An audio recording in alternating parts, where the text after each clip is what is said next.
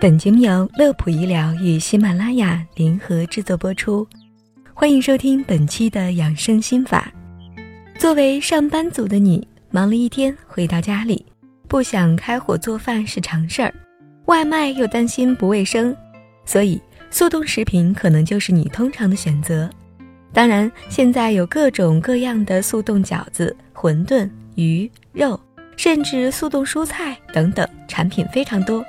但是在满足了方便和食欲之外，还有很多营养卫生方面的细节要注意。今天节目中，我们就来聊一聊关于速冻食品的那些真相。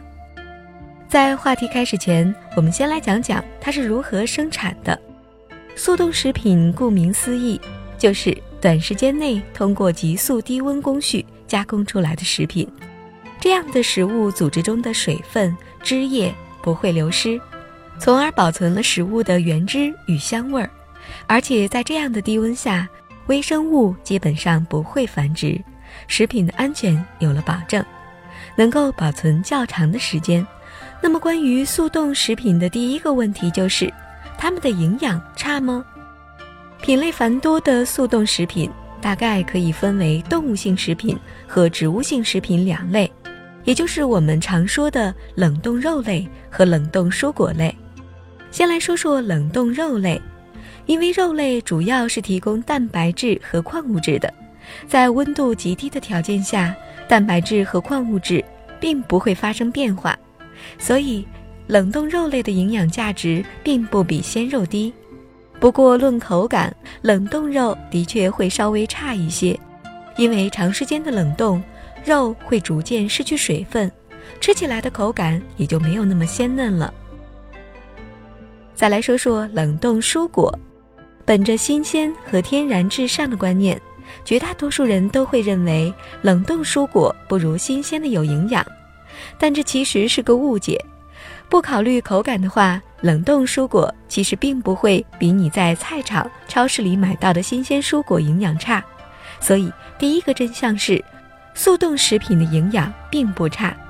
那么第二个问题来了，速冻食品可以经常吃吗？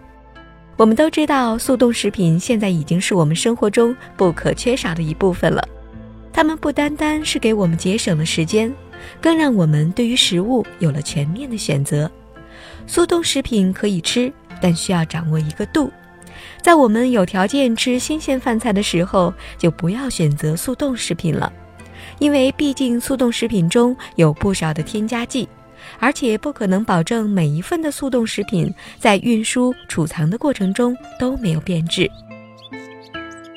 那么第三个问题，超市里的速冻食品那么多，怎么挑才好呢？这个问题分为几点来讲吧。首先，一般来说，应尽量选择大品牌、大超市去购买。一般来说，无论是在冷链运输还是在生产加工环节。大品牌在食品质量方面更有保证，而有些小超市晚上会关闭冷柜的电源，所以还是选择大型超市比较安心。其次，购买的时候应该注意看保质期。虽然速冻食品的保质期比较长，但还是要挑选那些离生产日期比较近的产品。吃的时候也要尽量先把临近保质期的速冻食品吃完。第三点。要选择包装完好、没有冰块和冰晶的产品。新鲜的速冻食品质地是均匀的，包装内没有冰块和冰晶。但如果在运输、储存当中，由于温度波动，就会有大冰晶和冰块形成，里面的商品可能发生粘连，包装内会出现越来越多的冰晶冰块，同时食物品质已明显的降低。口感风味也将会大打折扣。第四点，逛超市的时候应该最后再买速冻食品。不少人一到超市就把速冻食品放到了购物篮，在逛了很久才结账离开。殊不知，超市里的气温可不低，从速冻食品离开冷冰柜到回家放到了冰箱，这几个小时中，细菌已经开始在速冻食品上安营扎寨了。好了，本期的养生心法就到这里。乐普医疗健康调频，祝您生活安心，工作顺心。我们下期节目再会。